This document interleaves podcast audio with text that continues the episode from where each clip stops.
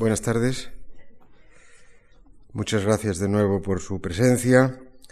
Damos otro pequeño salto atrás. Después de doña Emilia Pardo Bazán, retrocedemos unos años eh, a finales de la segunda mitad del 18 y primeros años del 19 para estudiar de la mano del profesor eh, don Carlos Martínez Shaw la figura de, de Jovellanos. Ya les dije que no seguir el orden cronológico eh, perfecto respondía, entre otras cuestiones, a cuestiones de intendencia, de nuestras obligaciones docentes en muchos de nosotros, que condicionan la disponibilidad de nuestro tiempo, pero que en el fondo, eh, pues eh, incluso mm, resulta tal vez más ameno desde nuestra perspectiva el ir saltando de unos siglos a otros. En cualquier caso, hoy será Jovellanos y ya las dos últimas conferencias sí serán eh, Santiago Ramón y Cajal y eh, Ortega, que seguirán el orden eh, cronológico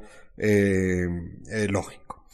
El profesor don Carlos Martínez Shaw es en este momento catedrático de Historia Moderna de la Universidad de Distancia y ha sido durante bastantes años catedrático en la Universidad de Barcelona y también en la Universidad de de Santander.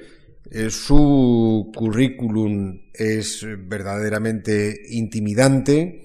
Es uno de los grandes especialistas de los siglos de la historia de, eh, la edad moderna española, que es una edad moderna, como saben, en la que España es mucho más que España. Eh, leí hace muy poco tiempo, y así enlazo enseguida con la obra del profesor Martínez Shaw, un artículo sobre un historiador británico que en el año 66 escribió por dónde iba la historia y que ahora, 40 años después, reflexionaba sobre si se había cumplido o no todas aquellas previsiones que en el año 66 se le había propuesto. En un artículo que organizó, eh, metió muchísimo, muchísimo ruido en la profesión.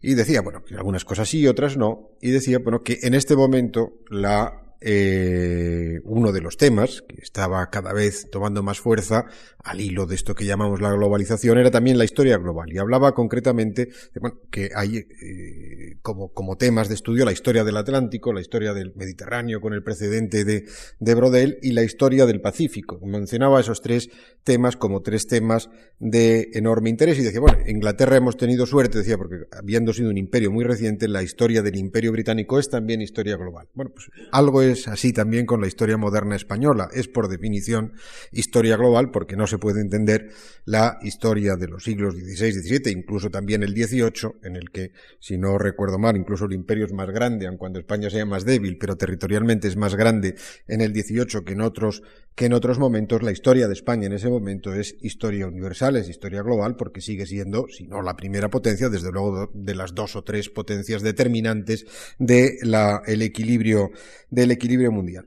Pues don Carlos eh, Martínez Shaw eh, podríamos decir que ha sido, aparte de, un eh, magnífico historiador de esa España, de esa época, un pionero en algunas de estas grandes historias eh, de grandes áreas geográficas, porque sus primeros trabajos, o partió y, y de esos primeros trabajos han ido enlazando, yo creo, con una enorme coherencia, gran parte de su obra partió del estudio de la economía marítima española, del comercio eh, exterior, eh, de la economía española en su relación con América a lo largo eh, de los eh, siglos XVII, XVI, XVII, pero con mucho énfasis en el XVIII fundamentalmente.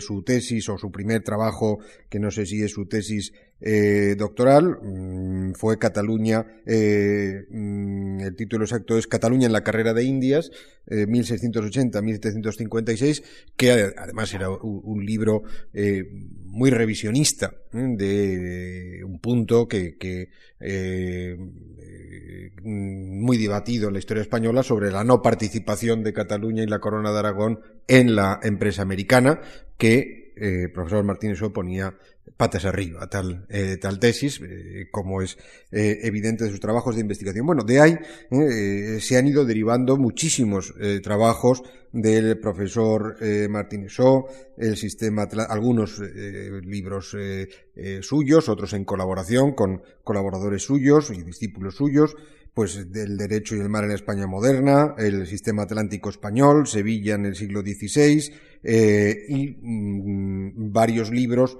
sobre el propio siglo XVIII y, las luces, la ilustración, el siglo de las luces. Me comentaba un par de libros con ese título, títulos muy, muy parecidos, las bases intelectuales de la ilustración española y como les digo, y una multiplicidad ¿eh? de artículos académicos de gran densidad sobre España en el Pacífico, eh, de lo cual ha ido derivando pues también estudios lo que eso conlleva, desde los astilleros, los galeones, los eh, el tesoro, los tesoros reales procedentes de esa presencia española en, esos territorios, la emigración a América, una obra eh, eh, muy, muy, muy, muy amplia, extraordinariamente estimada en la profesión y que desde luego eh, avalan su persona para, desde luego, para muchas empresas y sin duda para la que nos trae hoy aquí, que es su intervención, su conferencia sobre Jovellanos. Además de todos esos, la obra eh, la docencia, eh, su presencia en, eh, quiero subrayar su presencia en, como, como, académico correspondiente en varias academias, entre, entre otras la Real Academia Española, la Academia de Historia Argentina, es también miembro de varias entidades eh, académicas o culturales muy prestigiosas, ya que estamos hablando de la ilustración, pues es eh, miembro de la Real Sociedad Vascongada de Amigos del País, la primera de todas las de ese tipo creadas en España, si no recuerdo mal, en 1764, también de la Real eh, Sociedad Matritense de Amigos del País, y no quiero, a petición propia, y me parece muy bien el decirlo, el subrayarlo, dejar de subrayar su eh, labor como crítico de literatura asiática, que verdaderamente es una eh, singularidad ¿eh? en el ámbito español y no solo en el español. Yo diría que en varios ámbitos occidentales no encuentra uno con frecuencia especialistas en literatura en literatura asiática y es también y también otra singularidad director de la revista de estudios taurinos una publicación que sale en Sevilla y que tiene una enorme enjundia cultural. No es una revista de comentarios de actualidad ¿eh? de la vida y el espectáculo taurino, sino una revista de investigación en profundidad de las múltiples dimensiones económicas, culturales, antropológicas, etcétera, que tiene eh, el mundo del toro en España. Es para mí verdaderamente un placer poder contar con don Carlos Martínez. Bueno, en primer lugar, buenas noches a todo el mundo y en segundo lugar, pues dar las gracias en primer lugar a don Juan Pablo Fusi, que después de la intervención que ha hecho, me ha dado la impresión de que incluso ha hecho algo serio, ¿no? O sea, cosa que yo hasta ahora dudaba mucho, pero después de esta intervención casi he llegado a convencerme. También quiero dar las gracias, naturalmente, a la Fundación Juan Marc, que ha tenido también la gentileza de invitarme, y particularmente, pues quiero singularizar ese agradecimiento, en este caso, en las personas de don Javier Gomá y de doña Lucía Franco, que han hecho pues mi estancia aquí pues muy agradable y mm, la han solucionado absolutamente cualquier problema que hubiera podido suceder para que yo no estuviera aquí esta noche. Así que para mí es un gran placer estar entre todos ustedes por una parte y un gran placer agradecer a estas personas que han hecho posible esta presencia. Y luego, pues con esta introducción realmente efusiva y sentida, quiero dar a mis palabras este sentido de, afecto y de fusión, pues vamos a entrar en otra figura que también suscita adhesiones y que también suscita afecto, que también suscita eh, emotividad, como es la figura de Gaspar Melchor de Jovellanos, que de alguna forma encarna, quizás mejor que nadie, el espíritu de la Ilustración. Quizás haya pocas personalidades del siglo XVIII español que de una forma que de una forma más clara y más contundente pueda ser eh, aliado, vinculado, relacionado con ese movimiento que es la ilustración, con ese movimiento que son las luces. Con, y ahora lo veremos, ¿no? Con todo lo de positivo que tiene y con algunas de las limitaciones que también conlleva. Así que vamos a entrar en la figura de Jovellanos haciendo, en primer lugar, algunas, algunas observaciones para que se pueda seguir mejor el discurso, porque una exposición de este tipo, una conferencia, mm, exige que, que se pueda seguir bien las líneas, las líneas generales. Por ello, yo voy a eh, no dar una bibliografía que ahora sería, sería poco, o sea, poco adecuada, que no, no tendría gran utilidad, sino decir que la biografía de Jovellanos, además de en su propia obra, está muy basada en lo que dijeron de él dos grandes amigos suyos, Carlos González de Posada, que escribió unas memorias para la, para la biografía del señor Jovellanos, que quedó inédita hasta 1988 y que ahora pues nos sirve mucho para conocer las interioridades del personaje, y otro gran amigo, Juan Agustín Ceán Bermúdez, que escribió otras Memorias para la vida de Gaspar Melchor de Jovellanos, que fue publicada en el año 1814. Estos, estos dos autores sirven de base junto con la propia obra de, de Jovellanos y junto con sus cartas y con su diario personal que no ocupa toda su vida, pero sí, sí está presente en algunos momentos particularmente importantes, trascendentes o incluso dolorosos de su vida. Mm, vamos a hacer el seguimiento de la biografía del modo que a mí me ha parecido más conveniente para una exposición de este tipo, que es seguirlo cronológicamente, es decir, empezar por el nacimiento y terminar por la muerte sí, como, como como se, como se suele decir, ¿no? Pues hablar de la cuna a la tumba, seguir a nuestro, a nuestro personaje. Pero teniendo siempre presente el marco y el contexto histórico en que esta vida se desarrolla. Por ello, no, no, me daría tiempo a, más que muy accidentalmente, a exponer algunas, algunos de, de las cuestiones de carácter más personal o temperamental o de aficiones o, o, de, o de, circunstancias anecdóticas de Jovellano para ir al, al, al, al, meollo de la cuestión, para ir al, significado de la personalidad de Jovellanos en la historia del 18 español y en la historia de España en general. Así pues, vamos a seguir la vida de Gaspar Melchor de Jovellanos y terminaré pues con una conclusión, con una valoración final. Mm, Don Gaspar Melchor, o en realidad se llamaba mucho más, se llamaba Baltasar Gaspar Melchor María de Jovellanos, pues nació, como todo el mundo sabe, en, Gijón, en Asturias, en el año 1744.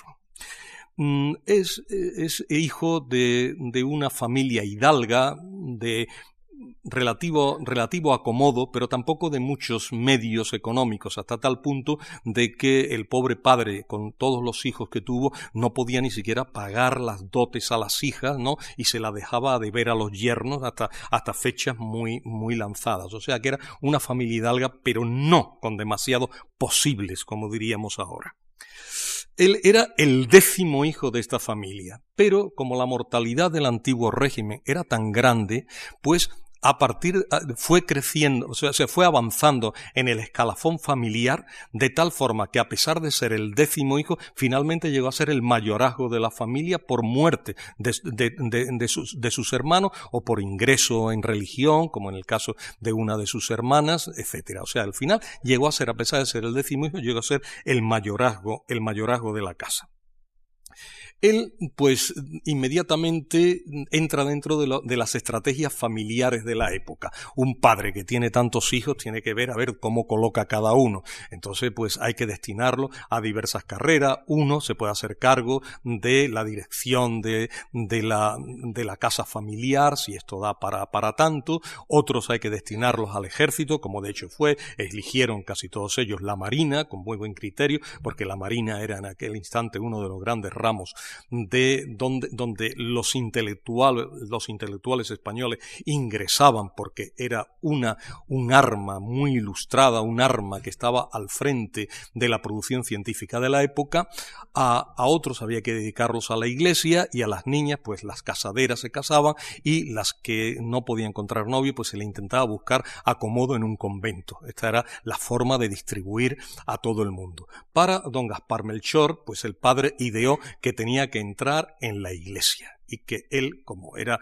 ya muy, muy de los últimos, pues no le, no, no podía incorporarse como los demás a la casa ni al, ni al, ni al ejército, sino que tenía la iglesia, que era siempre, pues el, el, normalmente el segundo o más probablemente el tercer destino de los segundones. Así que tiene que empezar a estudiar y estudia lo que se puede estudiar en Gijón en la época. Es decir, se puede estudiar gramática española y latín con un profesor pagado por el municipio, cosa que no todos los municipios podían hacer. Pero en este caso sí, había un profesor en Gijón y entre los 7 y 11 años, pues él estudia gramática y latín. Sobre todo era importante el latín porque de esa forma ya se preparaba para la iglesia.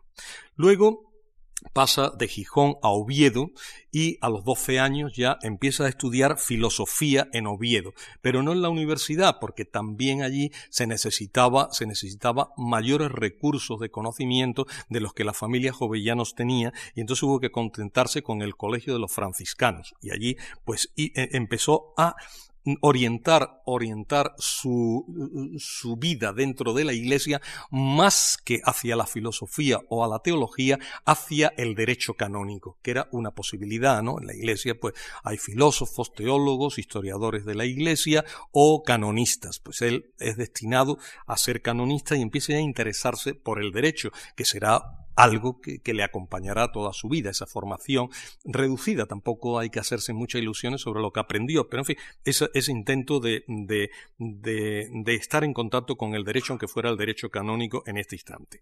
Así que, una vez terminados los estudios en el año 59, se traslada a Ávila y también allí es, es acogido por otra institución eclesiástica y mm, se hace licenciado en cánones en el año 63.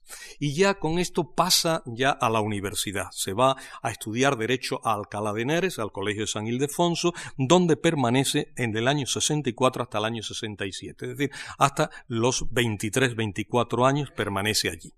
Allí mm, lo que le ocurre es que mm, aprende, aprende muchas cosas, entre ellas naturalmente el derecho, porque tenía que rendir sus exámenes, pero también empieza empieza a codearse con una serie de personajes que le pueden enseñar otras cosas.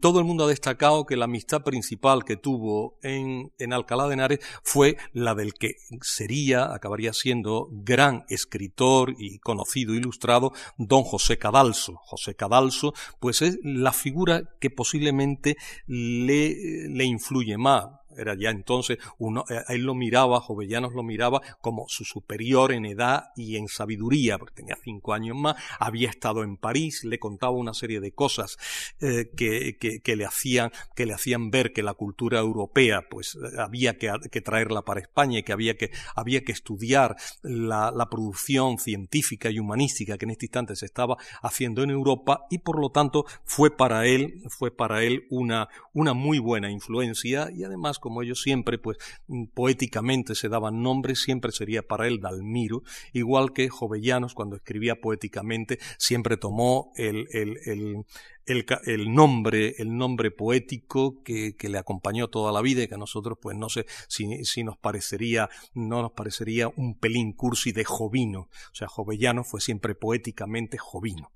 Bueno, pues entre Dalmiro y Jovino, pues hubo una gran, una gran amistad, pero mm, ya sus vidas se separan y ya se, cada uno, cada uno tira por su lado. En este instante, pues él todavía piensa que va a ser derecho canónico y que se va a meter en la iglesia. Pero en Madrid empiezan a aconsejarle una serie de amistades que no se meta en la iglesia, que lo mejor es que se oriente hacia el ejercicio civil de la profesión y que en este instante está mucho mejor ingresar al servicio del Estado que al servicio de la iglesia.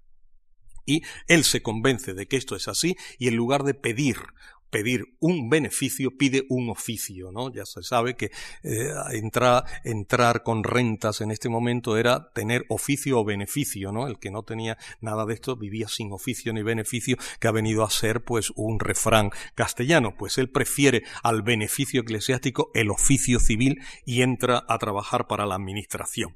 Así que lo nombran, a la edad de 24 años, lo nombran alcalde de la, de la cuadra de la audiencia de grados de Sevilla La audiencia de grados de Sevilla era una institución que estaba a medio camino entre lo que llamaríamos una, una universidad de a pie, una ay, perdón, una audiencia de a pie, una audiencia normal, y lo que serían las grandes audiencias castellanas que, que llamaban chancillerías y de las cuales solo existían dos, una en Valladolid y otra en Granada. A medio camino, ¿no? Para no desairar a Sevilla, que se consideraba ciudad grande y que una audiencia normal pues parecía poca cosa, pues audiencia de grados a medio camino entre, entre una y otra. Y, y se llamaba alcalde de la cuadra porque cuando se creó la audiencia de Sevilla mm, se vivía en una casa estrictamente cuadrada y ya el nombre pues se fue quedando así y a los alcaldes, tanto los que ejercían eh, funciones civiles como criminales, se le llamaban a, alcaldes de la cuadra. Y eso es lo que, eso es lo que es. Él llega allí y mm, se da cuenta eh, rápidamente de que tiene muy poca formación y que tiene que estudiar más porque lo que ha aprendido es poco para desenvolverse. Y empieza a, desenvolverse. Eh, cada, vez cada vez más en contacto con el resto de los compañeros que le prestan libros y que le van diciendo por dónde tiene que orientar su práctica, su práctica forense. Él de todas formas inmediatamente va a destacar, ¿no? Y, va a ser considerado muy pronto el, el alcalde sin peluca. ¿Por qué? Pues porque la costumbre, igual que todavía vemos hoy en la práctica forense inglesa, era que todos los que estaban en el mundo judicial llevaran siempre puesta una peluca, o una, una peluca corta, o una peluca que cayera sobre los hombros. Él va a renunciar rápidamente a esto por dos razones. Primero, una razón contestataria, que todo el mundo le reconoce, igual que renuncia pues a la capa de grana y renuncia a la, a la media negra, que era lo típico de la época. la otra, la otra, esa es la razón contestataria. La otra razón es que todo, todo el mundo decía, sobre todo la señora sevillana, que Jovellanos tenía el pelo muy bonito y entonces él quería que el pelo le luciese y de hecho siempre es retratado, de que recordar el primer retrato que le hace Goya con ese pelo tan bonito que tiene, que siempre recogía él en media melena, ¿no? Hoy esto parece una cosa femenina, pero entonces se recogía en media melena y entonces siempre fue famoso el pelo de Jovellanos y el peinado de Jovellanos. Por el contrario, prueba de que la contestación no llegaba a todos los extremos, mantuvo los zapatos con las hebillas de plata que también eran característicos de la judicatura. En cualquier caso, él mm, durante, durante, esta primera época se distingue, se distingue sobre todo por su enemiga contra la tortura judicial. En Sevilla, dentro del mundo, dentro del mundo de la, de la eh, de la toga, él se va a distinguir esencialmente por una enemiga constante contra el empleo de la tortura judicial. Él ha leído a Cesare Beccaria, ¿no? el autor de, de, Los delitos y las penas, lo ha leído en una versión francesa y a partir de ahí pues ya será un enemigo de la tortura judicial durante toda su vida y contrastando ¿no? pues con las opiniones más generalizadas que todavía no son las ilustradas en la época. Él sin embargo va a luchar mucho en eso en Sevilla, pero también va a destacar como un hombre que eh, le gusta pasarlo bien, que no se que, no adquiere ese tono de seriedad que será, que será más, más prototípico a medida que pase el tiempo en su personalidad, sino que es un hombre pues que, que sale con muchas mujeres, que eh, le gusta tocar la guitarra, que canta y sobre todo que se entrega a la literatura rápidamente. Él empieza a establecer contacto con los círculos literarios sevillanos y también a establecer correspondencia con los círculos literarios eh, salmantinos, de ahí pues una amistad que le durará siempre con el grandísimo poeta Juan Meléndez Valdés, que en esta en este juego igual que él era Jovino, pues sería Batilo toda la vida, ¿no? Y hay las cartas cruzadas entre Jovino y Batilo para tratar de temas de estos de estos temas de carácter poético. Aquí él se va, a lanzar no solo a la poesía, sino también a la dramaturgia y va a escribir dos obras de teatro. Una obra de teatro que no se representará, que, que se llamará La muerte de Munuza y que tiene, que tiene su interés, porque Munuza que eh, representa de alguna forma la figura del tirano que quiere imponer su voluntad y en este caso su voluntad es forzar su boda, ¿no? Con Dosinda, mujer a la, a la que él quiere, pero mujer que no lo quiere a él. Entonces él se impone, ¿no? Desde, desde su puesto de privilegio para, para, para tratar de imponerle el matrimonio. Entonces, frente a esta imposición, pues la, la, obra de Jovellano se revela con poniendo, poniendo el énfasis en la vieja teoría que, es muy propia del jesuitismo español del tiranicidio, es decir, de la justificación del ataque a los tiranos. Esto nos parece hoy sumamente revolucionario, como los jesuitas ¿no? pues, tienen ahí una teoría de que el pueblo puede, puede derribar al tirano si, se, si éste conculca la ley. En realidad, eh, la ley que se conculca es el atacar a la religión. Esa, esa, esa es la prueba, la prueba del tirano, y ese es al tirano al que hay que, al que, hay que atacar, aquel que conculca la ley divina. Pero en cualquier caso, él ya, mm, ya Jovellano, en esta, en esta obra que no se estrena, ya tiene este, este principio de contestación de adherirse a la teoría clásica española del tiranicidio. Más importante, sin embargo, es su obra El delincuente honrado. Esta obra sí se representa, además un gran éxito, se traduce por lo menos a cinco o seis idiomas, al italiano, al francés, al portugués, al inglés, se traduce a muchos idiomas, ¿no? Y eh, es, un éxito porque plantea un, drama, un drama mm, de carácter ideológico, de, de, posicionamientos ante un hecho de la ley. El delincuente honrado es un hombre que por la presión social se ve obligado a aceptar un reto, con consecuencia en este desafío de la muerte de su contrincante. Él no es responsable porque el contrincante prácticamente, según Jovellano, se lanza contra la espada de él, pero genera un problema. Y ante eso ya nos encontramos con el posicionamiento ideológico que va a ser ya permanente en Jovellanos y que lo vamos a ver siempre, que yo me voy a encargar de resaltarlo. Él, por una parte, se muestra enemigo del desafío. Se muestra enemigo ¿no? de este delincuente, de, de, de, de, considerar delincuente a este, a este hombre que es honrado y al que la presión social, la defensa del concepto del honor, le ha forzado a aceptar el desafío contra su voluntad. Pero aquí está la limitación que siempre tendrá Jovellano, duralex sed lex. La ley es dura, la ley puede ser injusta, pero es la ley. Y por lo tanto, el juez de la obra, el juez del drama, condena al delincuente honrado, porque la ley tiene que condenarlo. Y el juez solamente tiene que hacer aplicar la ley. Y en todo caso, puede en otros foros, en los foros ciudadanos, intentar cambiar la ley y hacer que esta ley sea más justa. Pero mientras esa sea la ley, hay que aplicarla. Entonces, el delincuente honrado solo se puede salvar no por la justicia, sino por la gracia, es decir, no mediante no condenarlo, sino simplemente mediante el ejercicio de un indulto por las atenuantes que concurren en él. Aquí vemos, por lo tanto, la, eh, la posición, dijéramos, progresista de Jovellanos, la ley es injusta, pero al mismo tiempo la limitación. Pero la ley es la ley y lo que hay que hacer es cambiarla, pero no se puede rebelar uno contra la ley es, en la posición esta intermedia este, este, de este reformismo, pero al mismo tiempo antirrevolucionario, que será siempre la, médula, el, el núcleo básico que vertebra el pensamiento jovellanista. Por último, Sevilla también le sirve para trabar contacto con toda una serie de primerísimas figuras, de gente ilustre, en donde, en la famosa tertulia de don Pablo de Olavide, allí en el Alcázar de Sevilla. Sé, don Pablo, que era el, el intendente de Sevilla, aunque los intendentes de Sevilla se llaman asistente, el asistente de Sevilla, pues tenía una tertulia muy bien organizada, con su musa y todo, que era una prima muy guapa que se llamaba Gracia Estefanía, que hacía allí, que pasaba allí, era un poco como la, la señora guapa de los salones, de los salones parisinos, de los salones franceses de la época. Y entonces ella, pues con esa gracia, como decía su nombre, pues ilustraba también de otra forma el, el salón. Y allí se daban cita, pues personalidades como Antonio de Ulloa, como Luis de Aguirre, como el, Cayetano Valdés, el marino, como Cándido María Trigueros, el que luego será autor de, obras también importantes, y todos los días eh, la tertulia eh, consistía en que todos los días se debatía de un tema, ¿no? Un día era la filosofía, otro día los, hallazgos de la ciencia, otro día la religión, que a Olavide le gustaba muchísimo hablar de la religión, él era católico, pero como, como era, como, como se, estilaba entre los ilustrados de la época, católicos, pero siempre con, una, con unos puntos de discrepancia y de ataque sobre todo al clero.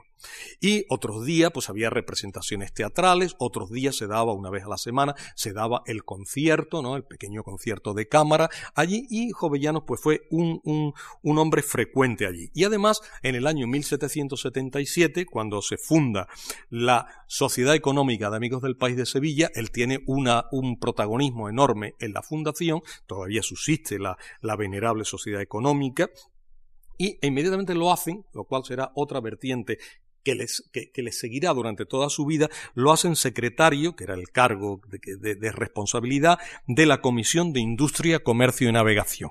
Eso es lo que él se va a encargar. Pero eso le dura poco porque la fundación es el 77 y él se va de Sevilla en el 78 con 34 años cumplidos.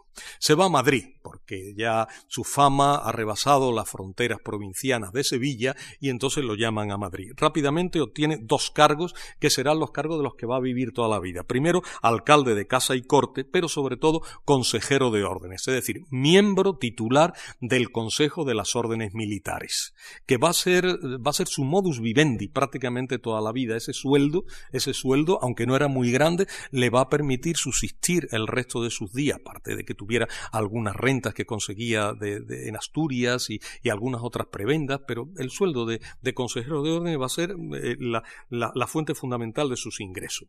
Entonces se inicia aquí, él va a iniciar una, relación pues muy estrecha con una serie de instituciones, de instituciones pues de primera fila dentro del programa de la ilustración Carlo Tercerista, el programa de la ilustración del reinado de Carlos III.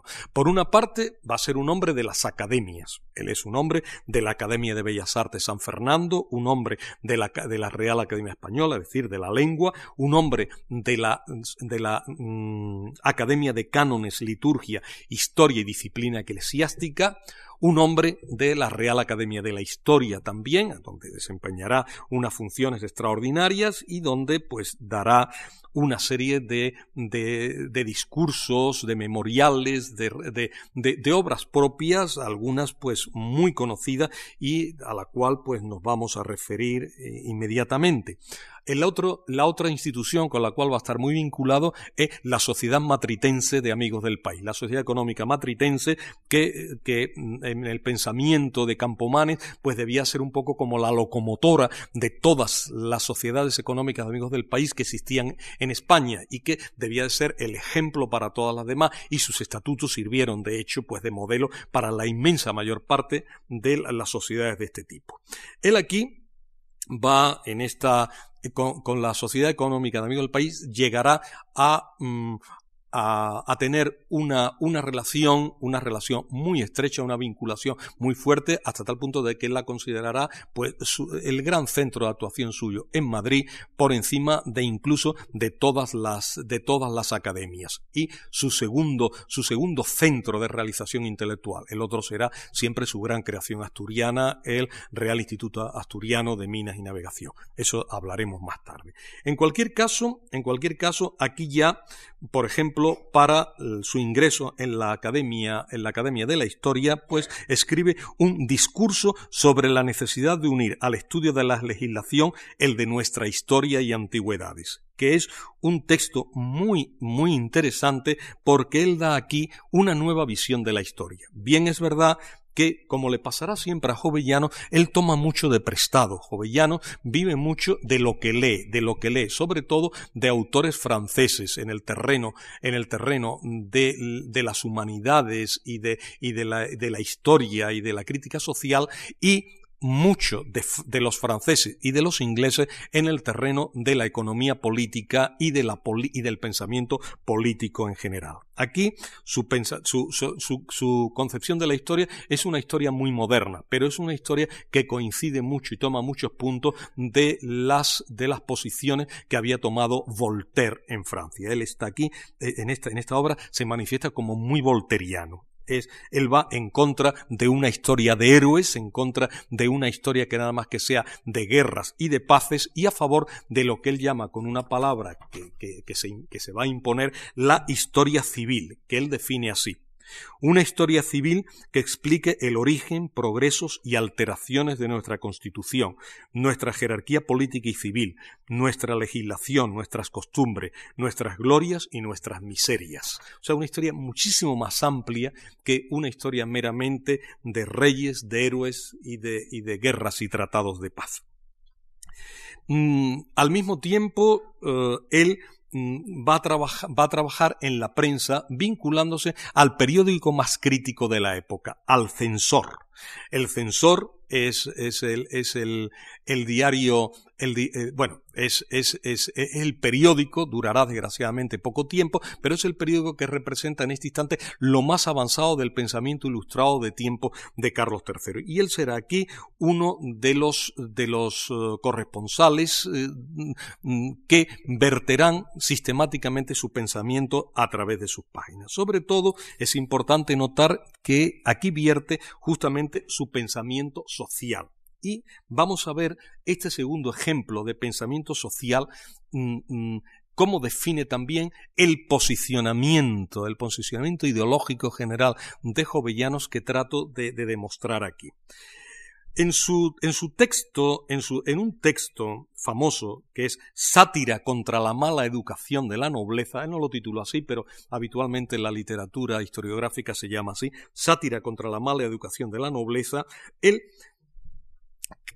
por una parte, acepta plenamente que la nobleza es un, cuerpo dirigente y por lo tanto una necesidad política y social pero por otra parte considera que la nobleza ha dejado, eh, ha, hecho dejación de sus funciones y ha dejado de ser esta clase dirigente porque no se preocupa de su educación y no se preocupa ya por el bienestar, por el bienestar de España.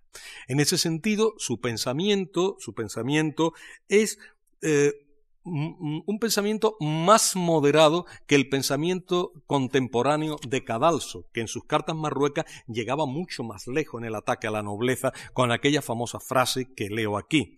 Para Cadalso, para Cadalso la nobleza era lo siguiente, decía, nobleza hereditaria es la vanidad que yo fundo en que ochocientos años antes de mi nacimiento muriese uno que se llamó como yo me llamo, y fue hombre de provecho, aunque yo sea inútil para todo. Este era el concepto de nobleza de Cadalso. ¿eh? Mm, Jovellanos, Jovellanos no llega tanto, ¿no? Él, piensa que la nobleza es absolutamente importante y que lo único que hay que hacer es eh, educarse bien para poder desempeñar esa función dirigente y rectora que le compete. Pero entonces hace responsable de esa, de, esa degeneración de la, de la nobleza a que reciben mala educación y entonces esta mala educación la carga sobre las clases subalternas que están al lado de la nobleza y dice su ciencia, la de los nobles, debiósela a cocheros y lacayos, dueñas, fregonas, truanes y otros bichos de su niñez perennes compañeros. Es decir, no hace responsable tanto a la nobleza como al entorno, al entorno de la nobleza.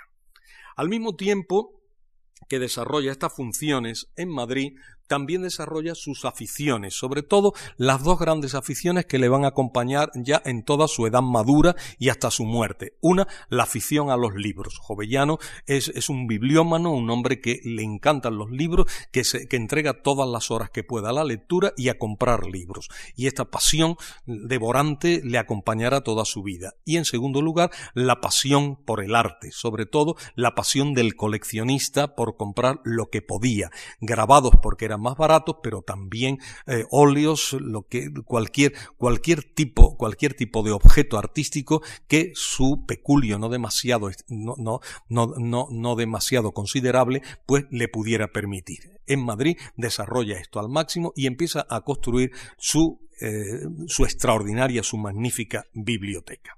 Pero llega también el final para eso. El final es una comisión en Asturias que para muchos encubre casi una primera caída en desgracia, una especie de destierro encubierto. Quizás no llegue a tanto, pero es verdad que eh, él mm, él refleja una posición gallarda y valiente cuando sucede el encarcelamiento de Cabarrús en el año 1790, frente a la actitud contemporizadora con el poder que tiene eh, Campomanes. Es el año 1790, estamos ya hablando del año 90. ¿Qué ocurre? Pues que en el año 90 eh, ha pasado una cosa importante, muy importante. Se ha desencadenado ya la Revolución Francesa. Y entonces, pues, los propios ilustrados empiezan a preguntarse si el avance que se ha hecho en las ideas en las ideas en España no puede conducir también aquí a algo parecido a lo que ha pasado en Francia y empieza un cierto miedo al progresismo ideológico. Es lo que un historiador norteamericano, Richard Hare, llamó el pánico de Florida Blanca, que era el primer ministro en aquel momento. Florida Blanca siente pánico puede ocurrir lo que se llamaba el contagio revolucionario, pueden venir las ideas revolucionarias a España y en este contexto algunas de las personalidades más comprometidas ideológicamente pues empiezan a caer en desgracia y esto le ocurre a Cabarrús. Mm, Jovellanos interviene airosamente a favor de Cabarrú con gran bizarría, pero Campomanes le dice que no se comprometa porque si se compromete el siguiente en caer en desgracia va a ser el mismo, va a ser el propio Jovellano. Y entonces Jovellano escribe en su diario extrañándose de la actitud de Campomanes y dice así, es muy escueto, es casi un telegrama. Dice, hablando de Campomanes, me da respuesta solo en palabras, que no tenía que responder, que era mi amigo, que haría por mi persona intereses como tal. No se trata de otra cosa, pero se niega a verme, indica reparos en recibirme, inspiro temor, me dice que seré observado, que estaré en la lista de los proscritos, que yo quiero ser heroico y que él no puede permitir ser tan heroico como yo, que me pierdo si sigo en esta actitud.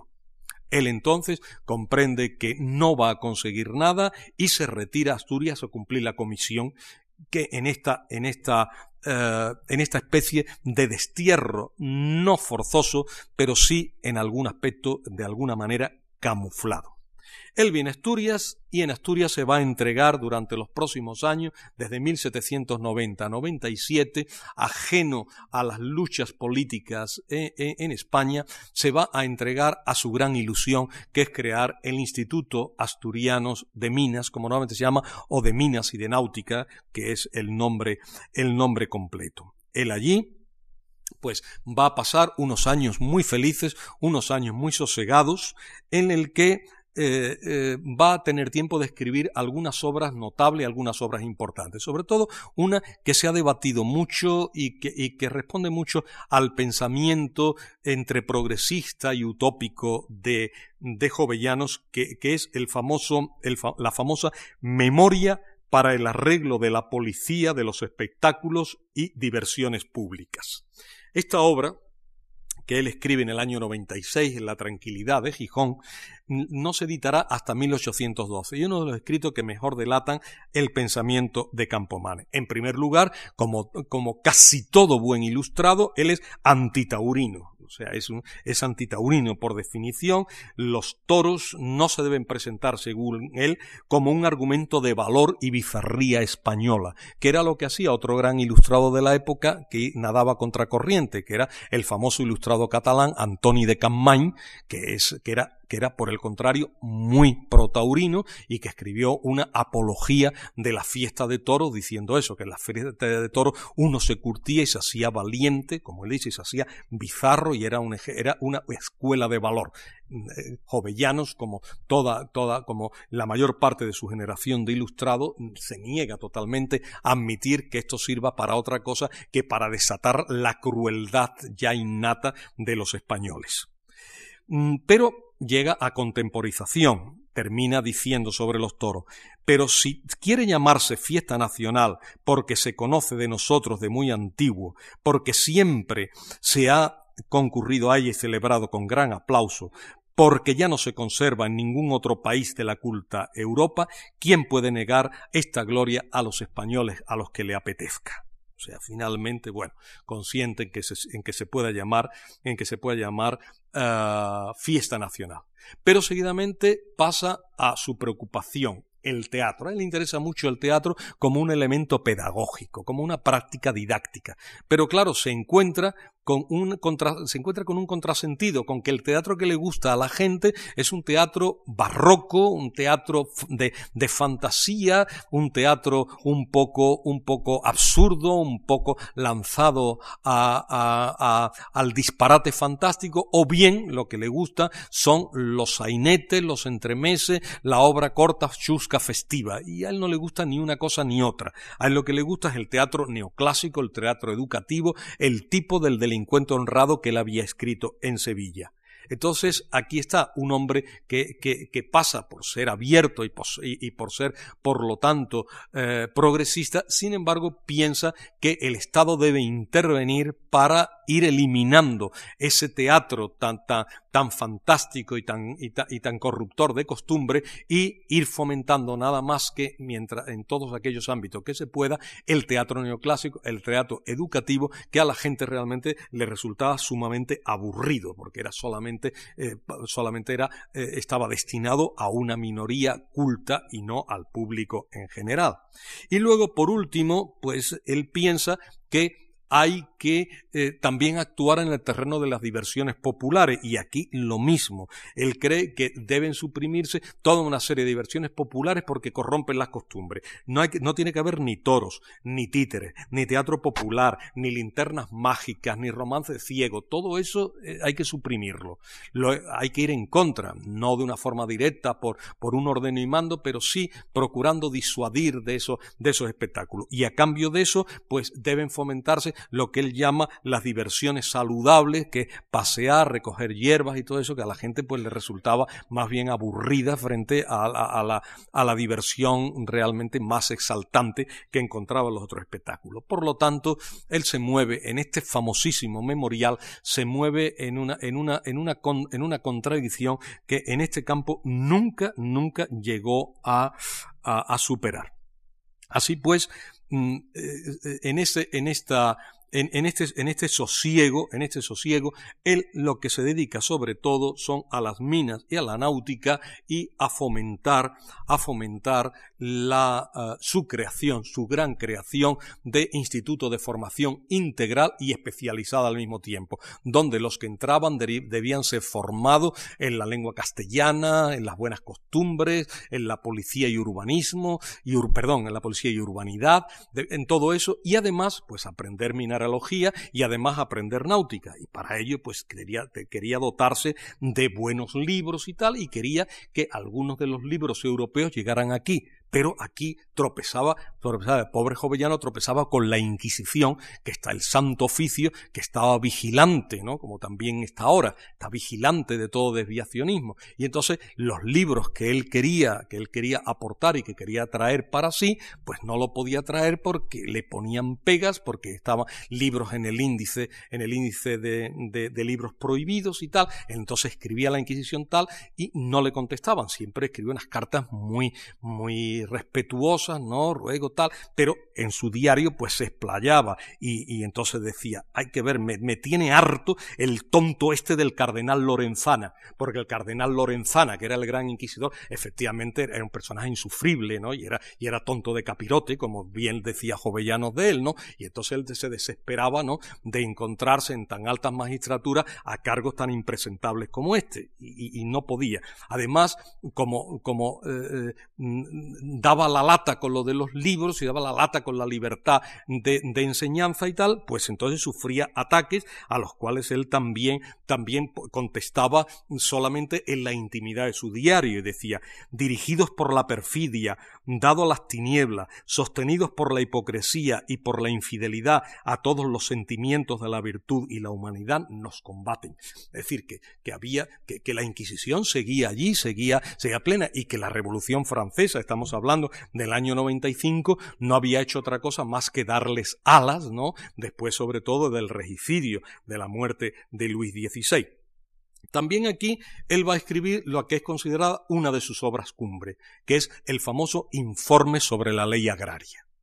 La ley agraria era un viejo proyecto que había interesado a, muchos, a muchos grandes nombres de la época. Sobre todo hay una colección espléndida, una colección magnífica de informe hecho por una, una gran cantidad de intendentes de las diversas provincias españolas. Sobre todo hay una, una, una magnífica hecha por el propio Olavide, ¿no? que era un hombre que de, esto, que de esto sabía lo suyo. Pero a él le encarga la Sociedad Económica de Amigos del País de Madrid, la matritense, le encarga que él haga personalmente esto. Él se demora, lo va haciendo, pero al final pues pone en, pone en circulación esta obra que es uno de, los de los grandes textos de política económica o de economía política, como se decía en la época del siglo XVIII español, una de, las mejores cosas que se escribieron en este campo, si no la mejor. Él pone eh, eh, el dedo en la llaga. ¿Cuál es el gran problema? El gran problema es la amortización, es decir, todas esas tierras de manos muertas que están en poder de la nobleza, que están en poder de la iglesia y en menor grado en poder de los municipios y que no tiene ninguna posibilidad de, de, entrar en un mercado de bienes y que por lo tanto se cultivan mal, que por lo tanto eh, tiene, tiene mucha, no, no tiene, no incorpora, no incorpora tecnológicos, que no, no, no, no incorpora las técnicas que en este instante se están experimentando en Europa y que mientras no se libere para el mercado todas estas tierras de manos muertas, toda esta tierra amortizada, pues la agricultura española no va a prosperar. Pero aquí tenemos otro ejemplo más de cómo él siempre se mantiene en la estricta legalidad. Él no quiere soluciones violentas, ninguna. Estas soluciones violentas él las repudia. Y entonces dice lo siguiente sobre la amortización. Apenas hay una institución más repugnante a los principios de una sabia y justa legislación. Y sin embargo, apenas hay otra que merezca más miramientos a los ojos de la sociedad porque es justo que la nobleza, ya que ahora no puede ganar con la guerra estados ni riquezas, se sostenga con lo que ha recibido de sus mayores. Sí, justifica esa propiedad privada de la nobleza amortizada porque es la forma de mantener a esta clase dirigente, es decir, que sigue manteniéndose en un plano medio. Ahora bien, Muchos han criticado duramente a Jovellanos por esta expresión y por este tipo de expresiones en el informe de la ley agraria. Sin embargo, cuando él escribe en privado las cartas, ya dice otras cosas distintas. Él dice, me habría acercado mucho más al buen término, él no cree que está en el buen término, sino que está por debajo de lo que debía de haber dicho. Me habría acercado incluso más al buen, mucho más al buen término, pero escribía a nombre de mi cuerpo, es decir, de la sociedad matritense, que entonces no hubiera adoptado mis ideas, que ahora tampoco las aprobará sin dificultad. Ya veía que incluso para aprobar lo que había, lo que había presentado ya sería, ya sería difícil, y cuya aprobación, sin embargo, es lo más importante, no solo para darle un peso de autoridad a la autoridad institucional, sino porque sólo así podrán esperar la luz pública y alguna aceptación. Es decir, para que esto lo publiquen, para que esto lo conozca el público, yo tengo que manifestarme moderado, porque si no, desgraciadamente, esto no va a salir de aquí y entonces no va, no va a tener ningún eco. Entonces él se queda en esa, en esa actitud, en esa actitud de moderantismo. Eso significa que efectivamente el informe se publica, que efectivamente lo lee la gente, pero también significa que su moderantismo le sirvió para la edición de la obra, pero no para imponer sus puntos de vista, porque eh, el informe de la ley agraria tropezó con la indiferencia completa del gobierno, la ocasión había, había ya pasado y no se hizo nada de ella. Fue, como diría un hispanoamericano, fue engavetado ¿eh? Y entonces se perdió ya para, para la, la posibilidad de incidencia, de incidencia pública. Ahora llega un año muy particular en la vida, en la vida de Jovellanos.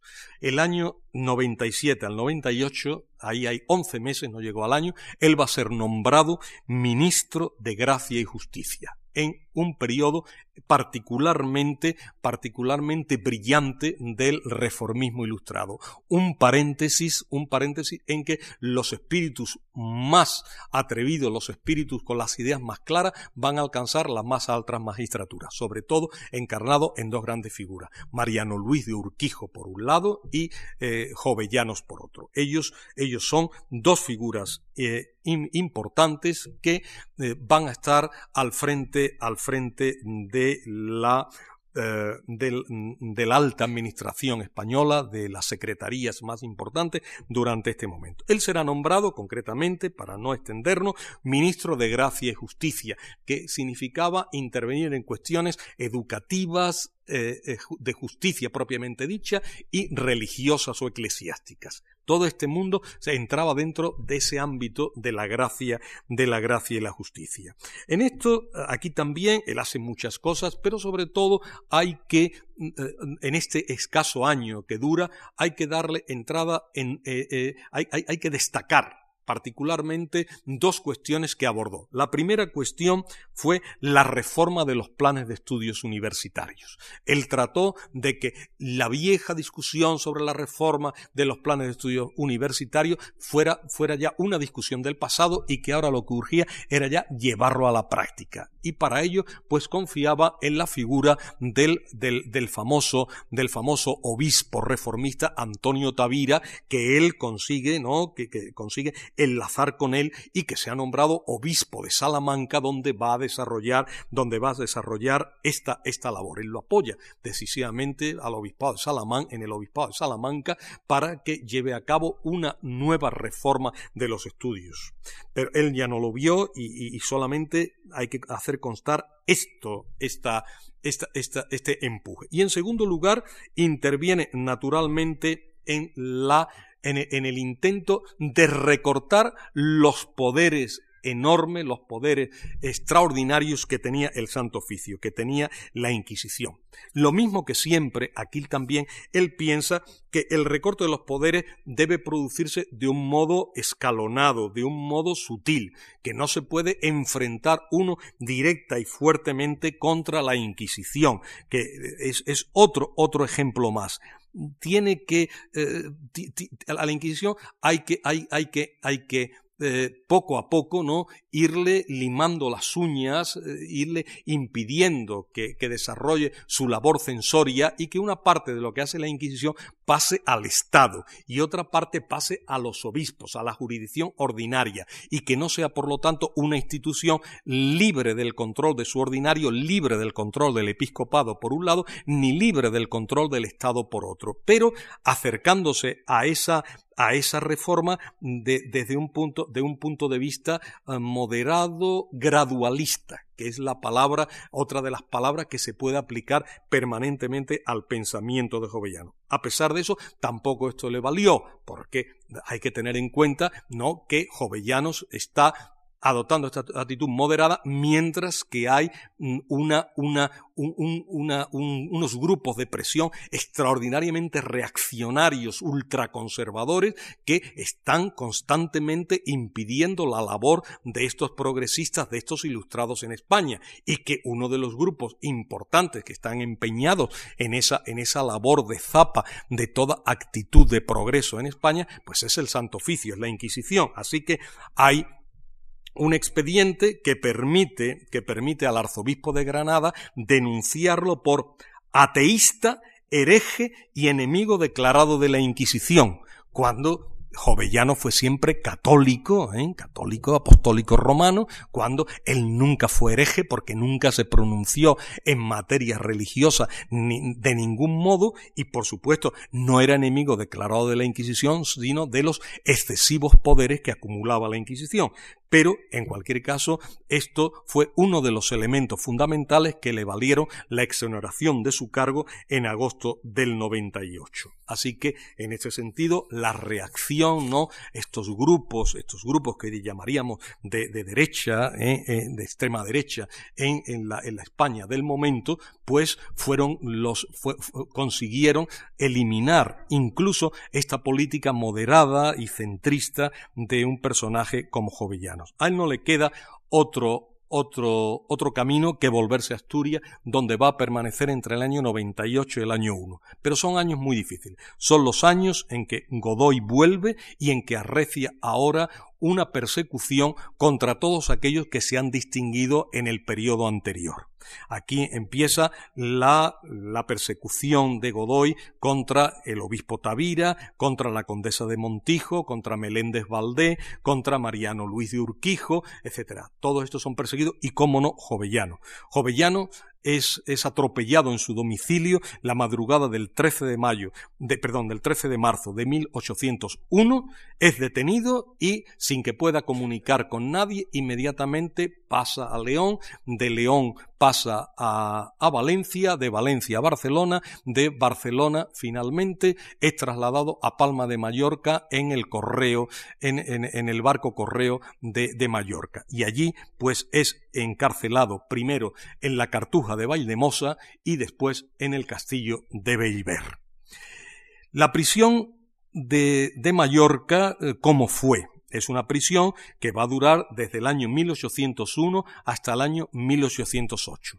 Es una prisión que por una parte revela, ¿no?, pues el gravísimo conflicto político que en este instante se cernía sobre España, la lucha ideológica ya desatada y que cada vez va a ir, va a ir a, a, alcanzando mayores cotas, pero al mismo tiempo denota la entereza, la entereza de jovellanos ante, ante esta, ante esta adversidad y cómo será, incluso en el cautiverio, será el prototipo del ilustrado, a pesar de que ya estaba mm, enfermo de una cierta gravedad en este momento. Es un hombre que, que tenía ya los ojos malos, que tenía unas cataratas incipientes que, que, le, que le perjudicaban mucho la vista, que además había adquirido una polineuritis que hacía que no le funcionase bien la mano derecha, con lo cual, entre la polineuritis de la mano derecha y las cataratas de los ojos, pues un hombre que, cuya, función esencial es la lectura y la escritura, pues estuvo, estuvo en una situación muy incómoda durante todo este tiempo. Pero él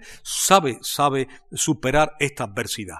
Primero se hace amigo de los cartujos de Valdemosa, se enamora de aquel paisaje y además los cartujos se portan extraordinariamente bien con él. Él siempre guardará un recuerdo magnífico de los dos primeros años de cautiverio y de su magnífica relación con los cartujos de Valdemosa. Él está allí encantado, le dan una libertad dentro de lo que permiten las leyes, le permiten salir, salir al, recreo, le permite cultivar con ellos la huerta, hacen herborizaciones, eh, todos juntos, y, y entonces él, él, él, no se, él no se muestra casi como un cautivo, se muestra más bien como en reclusión domiciliaria y poco más, y, y es feliz. Pero justamente esto llega a José Caballero, ministro de Godoy, que inmediatamente da órdenes para que su prisión sea más severa, que lo quiten de allí y que se vaya inmediatamente preso al castillo de Belliver, donde debe mantenerse completamente incomunicado y donde antes de, antes de alejarse la guardia debe hacer un registro estricto, estricto de su, de sus, de su habitación, de su celda, de modo que no quede allí ni un solo papel, ni un solo libro, ni un solo recado de escribir para que él no pueda pueda ni leer ni pueda escribir absolutamente nada. Así queda. Esto afortunadamente, que es la decisión gubernamental y es, es lo que intenta hacer cumplir el capitán general de Mallorca, esto no se va a cumplir del todo, porque él siempre va a encontrar ilustrados, incluso entre los propios miembros de la Guardia, incluso entre las mismas autoridades militares que siempre le van a permitir, siempre le van a permitir sortear, esta, sortear estas dificultades. Además, él debía ser un hombre no pues muy atractivo para las damas, porque como él dice, como, como, como dice Carlos González de Posada en uno de sus de esos, iba a visitarlo la generala, la brigadiera, la coronela, todo, to, todas las señoras de todos los militares lo visitaban y él las acompañaba muy galantemente, ¿no? A pasear por los alrededores del castillo de Bellver. O sea, que él ejercía este poder de seducción ¿eh? que, siempre, que siempre le acompañó. Y por lo tanto también se puede hablar, a pesar de los esfuerzos oficiales, de una prisión atenuada. ¿eh? Siempre esto. Él siempre pudo dar sus paseos. En estos paseos él declaraba una vez más su afición ilustrada a la naturaleza y a una práctica que era la más normal en aquella época, era una muy difundida entre, entre las minorías ilustradas, la herborización, el recoger hierba, el consultar las hierbas si servían para algo, si tenían aplicaciones, si tenían aplicaciones eh, en farmacia, etcétera, y eso le daba un, primer, eh, un, un, primer alivio de su prisión. Luego, además, se encariñó con los monumentos mallorquines, que con unos anteojos veía desde el castillo de Belver, veía los monumentos y él localizaba la lonja, localizaba la catedral, localizaba los conventos de San Francisco y Santo Domingo y se propuso estudiarlos y de hecho pues estudió todos los conventos eh, buscando documentos que le avalaran eso. Le traían, ¿no? Los monjes, los, los, los, ilustrados mallorquines, le traían documentos eh, procedentes de archivo para que él los viera y para que pudiera sobre ellos opinar y hacer algún estudio, algún trabajo. Es decir, que mm, su prisión, a pesar de todo, fue, fue una prisión donde él pudo sobreponerse a ella y donde su sentimiento de la naturaleza, su amor por la erudición, su amor por la historia, su, gusto por el arte, por los monumentos, incluso con una gota de goticismo, ¿no? Ahí hay un punto de goticismo casi prerromántico en, en, las descripciones que hace de, la, de la catedral y de la lonja y en el sentimiento que tiene del paisaje e incluso en algunas imaginaciones, no muchas, pero sí algunas en las que él ve cómo podría ser el castillo de Beilver, cómo podría ser habitado ¿no? En, tiempos anteriores, quiénes serían los habitantes del castillo, y él, él deja que su fantasía vuele un poco allí. O sea que, que dentro de eso, pues él no, no tuvo una, una imagen totalmente negativa ni siquiera de sus años de sus años de encierro. Pero finalmente llega el motín de Aranjuez el 19 de marzo de 1808 es exonerado Godoy al que eh, hay que o sea, al que mm, mm, hay que, hay, hay, que darle, hay que, hay que darle eh, eh, supuesto en el contexto, porque así, tal como lo, estamos planteando, puede parecer un ogro, un represor, y hay que ver que hay varios Godoys, varias épocas y varias actitudes en Godoy, y que por lo tanto la figura tendría que ser objeto casi de, de, de, un tratamiento tan, tan, extenso como el de Jovellanos. Pero como no es nuestro tema y como ya el tiempo se me come, pues vamos, vamos a dejarlo. Él, él qué hace? Inmediatamente se va, coge otra vez el barco, cruza el Mediterráneo, se va a Barcelona, se pasa una temporada en Barcelona, pero finalmente se va a Castilla, se va a, las delicias de Capua en Jadraque, o sea, se queda allí en Jadraque, por decirlo de alguna forma castiza, viéndolas venir. Vamos a ver qué está, qué está pasando en España después del motín de Aranjuez, vamos a ver qué está ocurriendo después de la llegada de los ejércitos napoleónicos, ya, eh, eh, han pasado los hechos del 2 de mayo, los fusilamientos, los fusilamientos del 3 de mayo, la situación es sumamente complicada y él todavía está esperando, esperando para tomar una decisión. En este instante, Urquijo le dice que él ya ha pasado directamente al gobierno ilustrado de José I, que después de todo un rey importa lo mismo que otro, lo que importa son las políticas, no los reyes, y por lo tanto que él se pasa a José I y que va a ser con José I una política ilustrada, y que a él lo están esperando para que inmediatamente ocupe el cargo de ministro del Interior de José I. Él dice que no acepta el nombramiento y en este instante da ya, hace, hace ya patente su opción. En lugar de la opción afrancesada, Jovellano se va a pronunciar por la opción patriota y lugar, en lugar de aceptar un puesto en el gobierno de José I, va a aceptar ser representante de Asturias en la llamada Junta Central. No tenemos ya mucho, mucho tiempo para hablar de estas actitudes, pero sí de, las actitudes concretas. Él es un típico hombre del bando patriota y lo va a ser hasta su muerte, un hombre del bando patriota. Pero sí que tenemos al menos, al menos que dar eh, un ejemplo más de esta actitud intermedia, que es esa actitud del reformismo. Cuando se plantea ¿Cómo se van a convocar las Cortes Extraordinarias Generales? En 1809 se plantea, son las Cortes que luego se, reunirán el día de la Merced de 1810 en San Fernando, pues él hace un, escribe un, un, largo memorial, un largo artículo que se llama Consulta sobre la convocación de Cortes por estamentos, donde él piensa que las Cortes deben ser convocadas no al estilo Revolución Francesa, todo el mundo unido en, un, en, en una sola cámara, sino que debe de convocarse a la vieja usanza por estamentos, de modo que los estamentos no estén mezclados. ¿Qué entiende por estamento? Es todavía una cuestión de eh, una cuestión debatida y una cuestión que había que estudiar más. Pero ha sido el elemento básico para decir, jovellanos, ya lo veis, un hombre de antiguo régimen, un hombre que sigue hablando de estamento, mientras que ya los liberales, que son coetáneos de él, ya están hablando de, de una sola Cámara del Poder Legislativo completamente para el pueblo y están, por lo tanto, preparando lo que será la Constitución de 1812. Es un retardatario, no es un hombre avanzado. Bueno, él de nuevo vuelve a justificar su gradualismo, vuelve a justificar su posición moderada como lo ha justificado siempre. ¿Qué nos interesa? ¿Qué nos interesa aquí?